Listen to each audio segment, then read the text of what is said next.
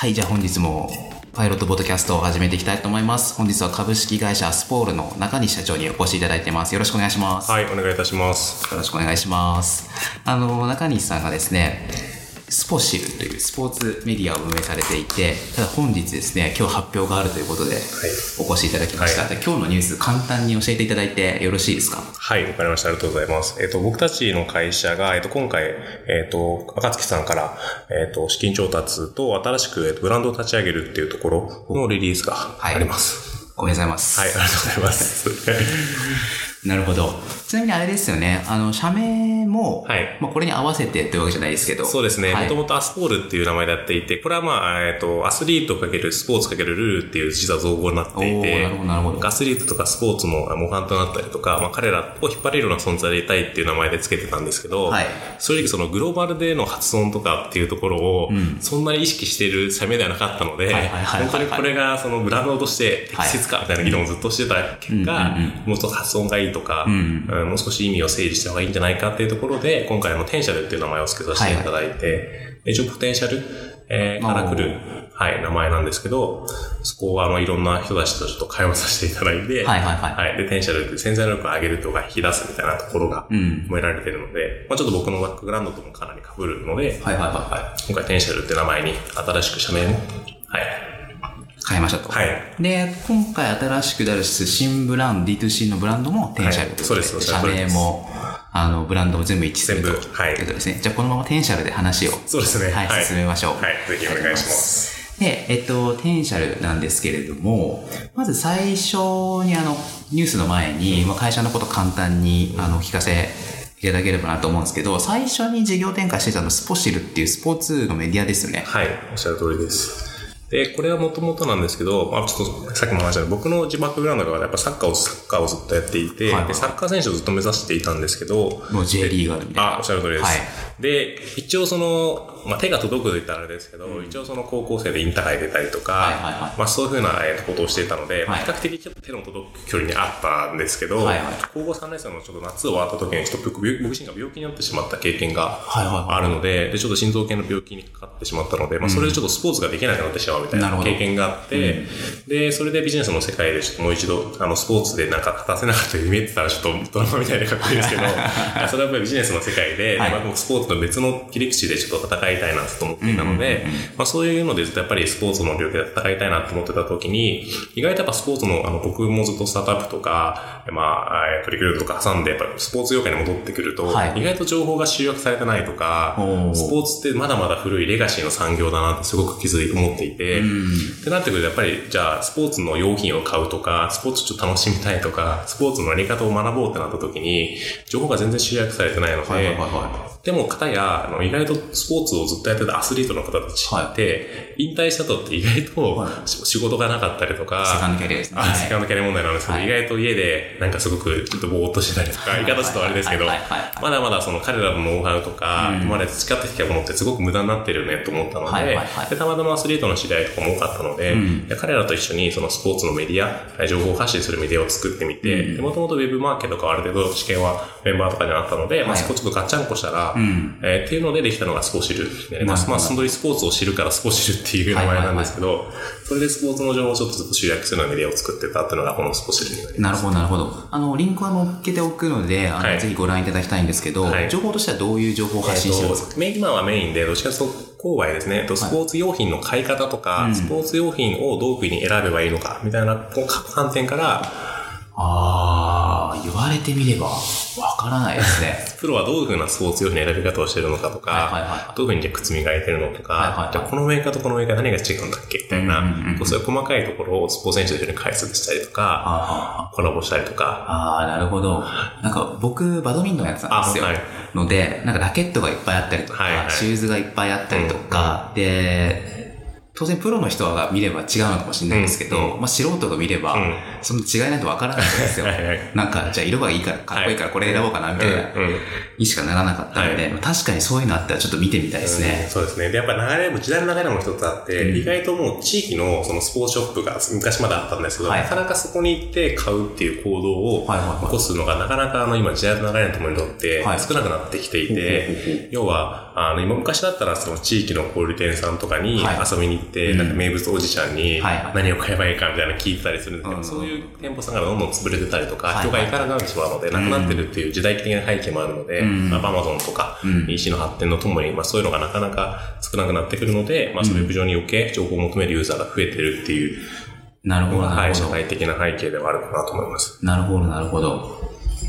じゃ、その背景もあって、今回 D2C ブランドのテンシャル、あの、リリースしたと思うんですけど、はいそっちに繋がっていくんですかね？はい、おっしゃる通りです。で、やっぱもともと僕もスポーツもそういう購買をつながるようなメディアを作っていたので、はいやっぱりそのユーザーがどういう課題があるかとか、うん何に今注目しているのかみたいなのは、やっぱりいろいろそのメディアを通して、情報はかなり集約をしていて、はいはいまあその中でも一番、あの、課題が多かったりとか、あの、日本人のそのスポーツやったりとか、日をちょっともうちょっと楽しみたいっていうユーザーにとっての一番インパクトがあるのは僕は足だなと思ったので、足。はいはい。あの、これちょっと面白くて、スポーツメーカーの起源って全員足から入っていて、へー。ナイキとか、ナイキ足ですね。はいはい。足、アアシックスも足、はいあの、アディダスはい。とか、プーマとか。はいはいはい。今日みんな足のメーカーから始まってるんですよ。確かに言われてみればそうですね。そうなんですよ。しかもナイキに関してももともとアシックスの代理店から始まってたり実はするのはいはいはいはいはいで、それぐらい足が実は中心になって始まってるおと。ーで、これすごく僕もスポーツメーカーの、まあ、それこそなんかそういう日本に輸入してきたりとか、その初期を作ってきた人にいろいろヒアリングした結果に何が言ってたかというと、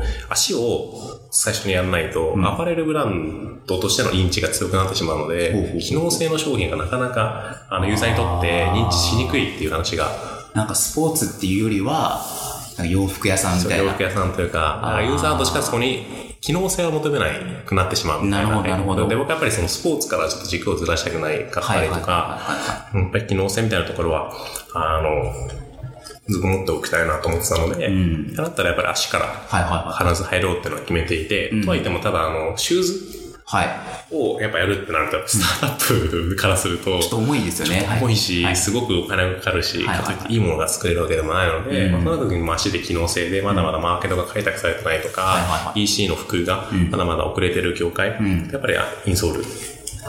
インソール。はい。で、結構面白くて、やっぱ日本人だとやっぱりまだまだインソールっていう言葉から連想が全然できなかったりとか、もう本当中敷き。中敷き。はいはい。はいなんか時期でも意外と海外とか見ると、子供、親が子供のインソール選んだりとか、インソール履けなさいとかってもう、そのインソールの文化がすごい進んでていえ、て、靴じゃなくてですか？靴じゃなくて、インソールを。靴とインソールが別になっていて、インソールの市場結構あの伸びてたりするんですけど、はいはいはいはい要はまあ向こうは向こうその家でも靴履いたりするので、靴との接点量が多かったりとか、なるほどっ。ていうのが余計、まあ、あとはスポーツもそうですし、うんまあ、そこまで発展してるのであるんですけど、日本ってまだまだどっちかっていうと、靴っていうかなんかサプリメントとか、はいはいはい筋トレとかじゃないですか。はいはいはでやっぱりこれからは、どっちかというとそのもう、体力はそんな上げられないけど、い。うん。物でうん体健康になりたいとか、はい良くなりたいっていううん。ところに対して僕らはちょっと、あの、インソールをちょっと提供していきたいなと思なるっていて。ほど。インソールって正直、インソールだけ買ったのって、その、いやなんかそれこそバドミントンやってました、シューズの中敷きが壊れちゃいましたって言って、はいあ買わなきゃと穴開いちゃったっつって、はいはい。買いに行ったことしかないんですはい、よね。はい。でもその印象ですよね。そうです、おっしゃる通り。で、やっぱりその足って一番体の大事な部分はい。になっていて、で、足がずれると、腰痛とかうん、肩こりが起きたりとか、体のバランスがずれるって確かいう。に確かに。で、その足の体幹が、実はから結構体の、はその身体的な、なんかその、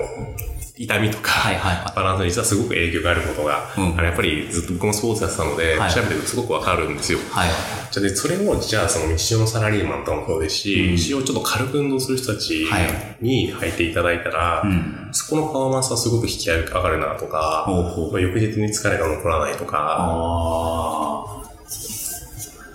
っていう、まだまだそのインソールを使って、日常、まあ、アップデートじゃないですけど、はいはいはいはい。でまだまだ僕は可能性があったりとか、はいはするなと思ったので、まあそういうのも、あの、いろんなメディアさんのユーザーさんとか、、はい。ろんなサービスを通じて、あの、いろんな検証をした結果、やっぱりそこってまだまだポテンシャルがあるし、うん。まあ変えられるマーケットだなと思ったので、今回インソールなるほど。なんかこの時代的にもう新しいものはあまりないと言われる時代に、はいはいまさか自分が毎日触れてるもので、はいまだやるものあったって感じです そうそう、本当かね。そうなんですよ。本当そうなんですよね。もちろん、あの、まだ認知がないとかはありますけど、うんでもみんな足、靴履いて、毎日履いていて、毎日歩いて、毎日通勤しているし、うん。うん、でもどこかあの体を良くしたりとか、サプリメント飲んだりとか、ちょっとジムに行ったりとか。うん。でも一番実は使ってるのは足の裏だし、そうですよね。そりゃ、そりゃそうですよね。確かに確かに。で今回スポーツ系の D2C ブロンはいブランドではいテンシャルリリースして、それの第1弾がこのインソール。おっしゃる通りです。はい。はい。で、ただのかっこいいインソールとかじゃないと思うんですけど、はいなその機能的にどういうところがすごいか教えていただいていすか、。えっ、と、今回実は、あの、僕らだけが作ったっていうんじゃなくて、はいあの、群馬にあの、BMZ さんっていう会社があるんですけど、BMZ、はい。はい。で、そこの会社さんが、あの、結構スキープレイヤーのインソールを作ってたりとか、はいそこオリンピック選手のスキーの中のインソールを作ってたりとか、あそこのサプロサッカー選手のインソールを作ってるとか、はいその本当にもう、誤差をかなり気にするような、はいはいトップアスリートのインソールを作ってる会社さんが日本にありまして、プロ中のプロですね。そうですね。はいはい。もう top, of the top のインソールを作ってる会社があって、で、そこの、えー会社さんと今回提携させていただいて、その技術を日常とか、もう少し一歩その下の、はい言ったらちょっと失礼ですけど、うん。強度が低い人たちにもできるようなインソールっていうところで、今回あの開発させていただいて、で、何がすごいかというと、ちょっと細かいすごい話なんですけど、立方骨っていう骨がありまして、ボコス、はい。で、なんか要はその骨を押し上げることによって、はい足の指とかが使えるから体のバランスが良くなりますよっていう理論なんですけど、はいはいはい。そこに超着目をして、日常の日本人の足はなかなかそこの骨が上げられてないとか、うん。っていう課題に対して、そのインソールで、あの、立方骨を引き上げて、あの、足の指だったりとか、はいはいはい全身のバランスを良くしようっていうところで、はいはいはいそのインソールを作ったっていう感じですね。あー、なるほど。で、意外とその立方骨を上げることによるエビデンスが実は出ていて、はいはいはい。体幹がどんだけじゃあ変わるのかとか、はいはいはい。重心がどんだけ良くなるのかってエビデンスが実はあったりするので、えー。なんかそれはなんか僕らの ホームページとか、はいはいはい。サービスの詳細見ていただけたらすごく載せてるので、細かい気になる方はそうですね、はいはいはい。見ていただけたらいいかなと思うんですけど、はいはい。じゃああれですか、そのユーザーへの効能っていうと、その、まあ安定感が増すみたいなところがあるんで、はい。怪我防止とか、はい。あとなんかわかんないですけど、ランニングだったら、姿勢が良くなって、体温上がったりとか、はいみたいなところが、そうですね。えっと、おっしゃる通りで本当に、あの、まあ、例えばビジネスマンとかだと通勤時の、はいはいまあ、満員電車とか疲れちゃうじゃないですか。そうかそうか。はいそういう時も使えますよね。はい。だから、先ほどのまあパフォーマンスにもつながるし、結構まあケアに近い、ケアっていうとちょっとあれですけど、はいまあそういうのは、あの、なんていうんですかね、あの、ちょっとその言葉があれですけど、パフォーマンスアップとか、はいはいは今よりもっと良くなるみたいなうんところが結構ポイントかなと思ってますね。なるほど、なるほど。じゃあこれは結構誰でも使えそうなアイテムなんですか？おっしゃるとですね、そうですね。最初はまあちょっと事業的な話で言うと最初はもちろんあの、より世界を目指したいビジネスマンとか、うん日常も、まあ、運動もするけど、はいまあ、比較的いい状態で運動したいとか、翌日に疲れを残したくないみたいな、はいはいはい体に気を使ってる人たちが僕たちの最初のお客さんになるんですけど、最終的にはもちろん、もっとまた間口を広げて、うん。本当に僕らのインソールをみんなが使うような世界みたいなのは、なるほど。挑戦していきたいなと思ってますね。なるほど、なるほど。僕、今だと多分週に3回ぐらいジムに行ったおり、ランニングしたりとはいかしてるんですけど、確かに言われてみれば、プロテイン飲もうかなとか、はいそういうのは気にするんですけど、ちょっと、こうした方が足ケアされるよなっていう考えがあんまりなかったんそうですよね。なんですよね。はい。だからなかなか知られてなくて、ではいはい本当にグラフと面白くて、うんあの、腰痛持ってる人が痛くなくなったりとか、はいカメラマンとかも肩こりがなくなるとか、へー。すごいあるので、はいはいはい。だから世界そこは僕はビジネス的には課題かなと思うんですけど、はい履いたことによってはいはいはい。分かる効果みたいなところがやっぱあるのあるので、履かないと分かんないみたいなところがあるので、ああ、なんか、例えばなんか歩いてる人がは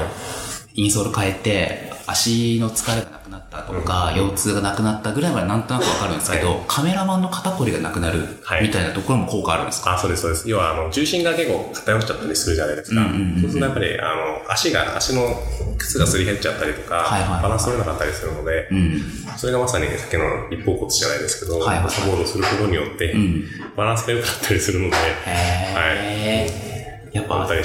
り前ですけど、一番下で体を支えてるのは足の裏じゃないですか。やっぱそこは大事なんですね。めちゃくちゃ大事ですね。いやーそうです。だから本当にもうなんかよく言われますけど、足の裏に一番神経が集まってるみたいなこと言ったりしますけど、そそれが実は足ってすごく重要で、はいはい。まあ、昔、まあ、人間もともとその裸足でずっと生活してたので、はいはいはい。っていうことを考えると、やっぱり今って靴によって逆に言うと固定されちゃってたりとかするので、足の本来の力は使えてないとか、って考えると、まあ、それを昔なかった病気が今あったり、腰痛とかもそうですし、なるほど、なるほど。うん。ありがとうございます。で、今回、そのテンシャルリリースして、テンシャルっていうのは、決して、あの、このインソールだけじゃないと思うんですけど、うんうん。まあ、もちろんちょっと今後の展開なので、はい。そのフルには言えないと思うんですけど、なんかどういうことを企画してるんですか？あはい。えっと、まあ、僕ら、僕がまさにテンシャルに期待していること、思い込めていることは、はい。そのまあ、ブランドのネーミングにもあるんですけど、ポテンシャルを上げるっていうところ、はい。潜在能力を引き出すっていうところ、で、えっと、僕らも本当に僕自身もそうだし、僕の会社のメンバーもそうなんですけど、これ本当にスポーツをずっと頑張ってたりはしていて、でもスポーツを夢に溢れた瞬間に、はい。何かちょっと、あの、日常とかうん。仕事に対してちょっとしょ、なんか消耗してるというか、なんか、もやもやしてたりとか、はい。なんかやりきれてないみたいな、そういうのってやっぱりいろいろあると思うんですけど、はい。まあ、そういう部分に対して僕らのブランドを使うことによって、うん。もう一回その自分のポテンシャルとか、うん。自分が頑張りたい欲とか、はいはいはい。うんっていうのをなんか引き出せるような世界観を僕は目指していて、うんだから僕らのブランドを使うことによって、より世界にチャレンジできるとか、よりもう一度新しい自分が見つけられるみたいな、そういうブランドにしていきたいなと思っているので、うんなんでまあもちろんパフォーマンスケアとか、機能性はもちろんですけど、それプラス、そういう世界観なるほど、なるほどを。作っていきたいなと思ってます。なんかですね、D2C っぽいですね。そうですね。うんなるほど、なるほど。アイテム的にはどういうのが気になってると、とかあるんですか？もちろんやっぱ足とか、結構健康とかに直結するようなところから作っていきたいなと思っていて、はいはいはだからまさまさにあの靴下とかい。う、ん。あの、そういうコンプレッション系のウェアとか、はいはいはえーそうですね、なんか寝るときに着るようなお洋服とか、い。うんうんうん。まあ今だと、えっ、と、サウナスーツじゃないですけど、なんかそういうリカバリーウェアみたいなのがあったりして、はいはいはいはいはい。なんかちょっと圧着スーツみたいな。あ、それそれそれとか、寝る前にちょっと着るだけで実は翌日の寝起きのパフォーマンスが良くなるとか、はいはいはいそういうのとかです。はいはいはい。そうなんですよね。僕も30歳超えてくらいから、超えたぐらいから、やっぱりなんか疲労が回復しないみたいな。筋肉痛2日後来るみたいなはいはい。のあるんで、なんかそういうベッドとか、いはいそういうのやっぱ気になったりするんですよね。おっしゃる通りですね。やっぱり、ちょっと年齢が高くなって、ある程度その、まあ金銭的にも少し余裕があったりすると、んやっぱり自分の体力がもうこれじゃ上がれないから、物に投資して良くしたいとか、そういうニーズはかなりやっぱりこれからも増えてくるだろうなと思ってるのでい。う、んうんうん。なるほどなるほど。ちなみにもう今回のニュースとあんまり関係ないかあ、もしれないですけど。はい。なんかあの LINE アットで、はい。足の相談所ですよね。はいはいなんか相談できたりとか、あと、日本初スポーツ選手、はい。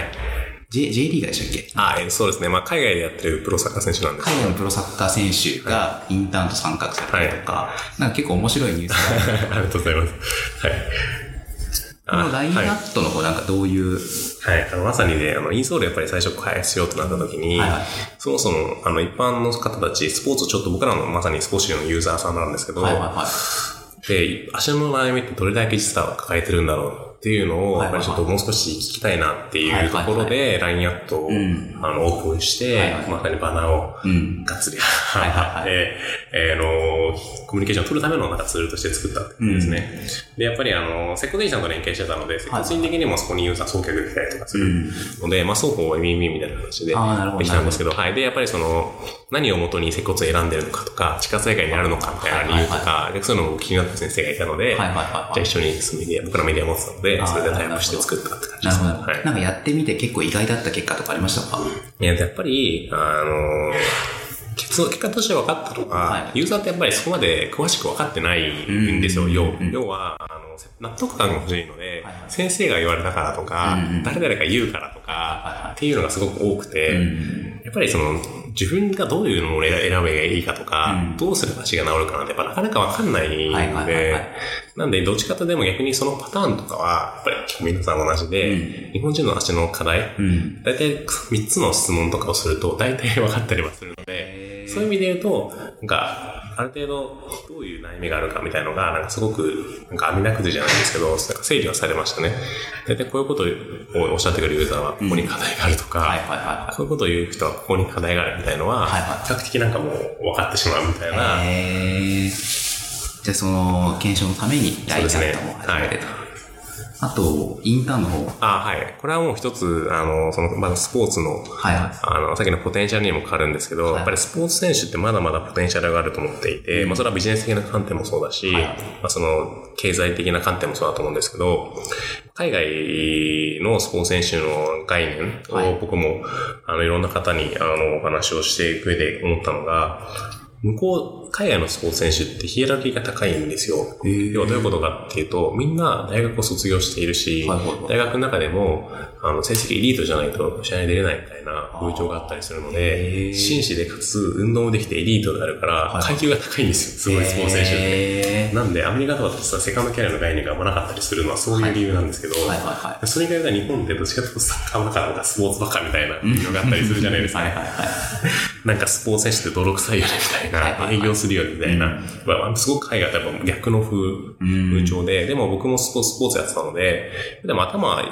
頭使えないとやっぱスポーツできないこともやっぱ多いと思うので、はい。頭を使うし、その使い方が分かってないとか、うん。成功例がないだけなんだと思っているので、そういう意味で言うとやっぱそのスポーツ選手がビジネスとか、うん。産業で活躍できるようになれば、もっと日本の産業自体も盛り上がるし、それこそスタートアップとかすごく僕相性いいんじゃないかなと思ったりするので、うんまあそういう文脈で、まあ海外でそういうことに結構興味がある若い子がいたので、今回一緒で僕たちみたいなウェブの会社にいることによって、スポーツも集客できないとか、うんいろいろその IT があることによってできることも多かったりするので、はいは今回、あの、僕らの会社に一応インターンという形で、はいはいはいはい。あの、ジョインしたしたっていうのが今回の企画ですね。なるほど、なるほど。なんか、サッカーとか特に意外と海外でプレイしてる人って多いじゃないですか。はい話聞いてると、ななんか、変な意味じゃなくて、結構、あの、いや、なんかチャンスがあったからできましたみたいな、突っ走ってる感じあって、それ確かにスタートアップとなんか似てるのがある 似てるんですよね。はい。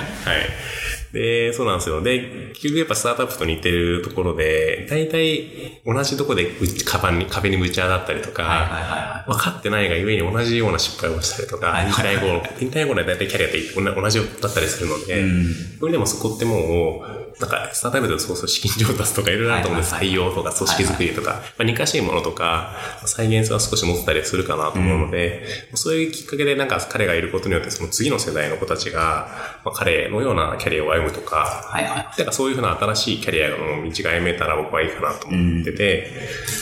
なんかそういうのをまさに彼を通じて、別の切り口でそれはなんか CSR というか、社会的なアスリートとかスポーツの価値を低くするみたいなテーマだと思うんですけど、はいはいはい。そういう意味であの取り組みをしたっていうのが、なるほど。はい。まあ、今回インターンなんですけど、最初に言ったセカンドキャリアみたいなことになるかもしれないですし、そうなんですよね。ありがとうございます。で、また話戻してなんですけど、で今回の資金調達して、今回資金調達した、なんか意図というか、はいどういうところに、今回力を入れていくのかって最後に教えていただいてはい、あ、はい、ます。大丈夫です。で今回僕らはその新しくリリースするテンシャルのやっぱりブランドをちゃんと育てて、はいちゃんとお客さんにとっていい体験といい製品を届けたいっていうところで、うんあの今回調達をさせていただいて、で、えっ、と、まあやっぱり今回の赤月さんの、あハートドリブンファンドっていうテーマを掲げて今回投資を彼らもしているんですけど、はい。あの、彼らのやっぱりビジョンとか、で僕らにやっぱり近しいものがあって、世界をカラフルにみたいな、あの、高槻さんのロゴとかもそうだし、はい。で今回僕らがリリースする天社のロゴもなんかすごく、なんか近い、なんか別に寄せてはないんですけど、はいはいはいはい。気づいたらすごく近い形になってたりとかしてるような形なので、まあ僕がその世界観もそうだし、僕らがやっぱり作りたい世界観に対しての、あの、思いも賛同してくださったりとか、でやっぱり僕らが新しく出すブランドに対しても、まあ彼らの、えーと、持ってる、えーと、これまでのナレッジとか、まあまさに、あの、あの塩田さんもそうですし、あの、担当の石倉さんとかも D2C やられてたりするので、まあその彼らと一緒にちょっと作れるみたいなところで、今回お金を、あの、調達させていただいたっていうのが背景です。なるほど、なるほど。ありがとうございます。なんか僕聞けてないことで言ってないこととかないですか、大丈夫ですか？大丈夫ですね。やっぱりそうですね。今回本当にもうテンシャルっていうブランド、僕ははい、伝えたいのはテンシャルっていうブランドをつけることによって、あなたは世界で戦いますよっていう、そんなメッセージを、はい届けられたらいいかなと思ってるので、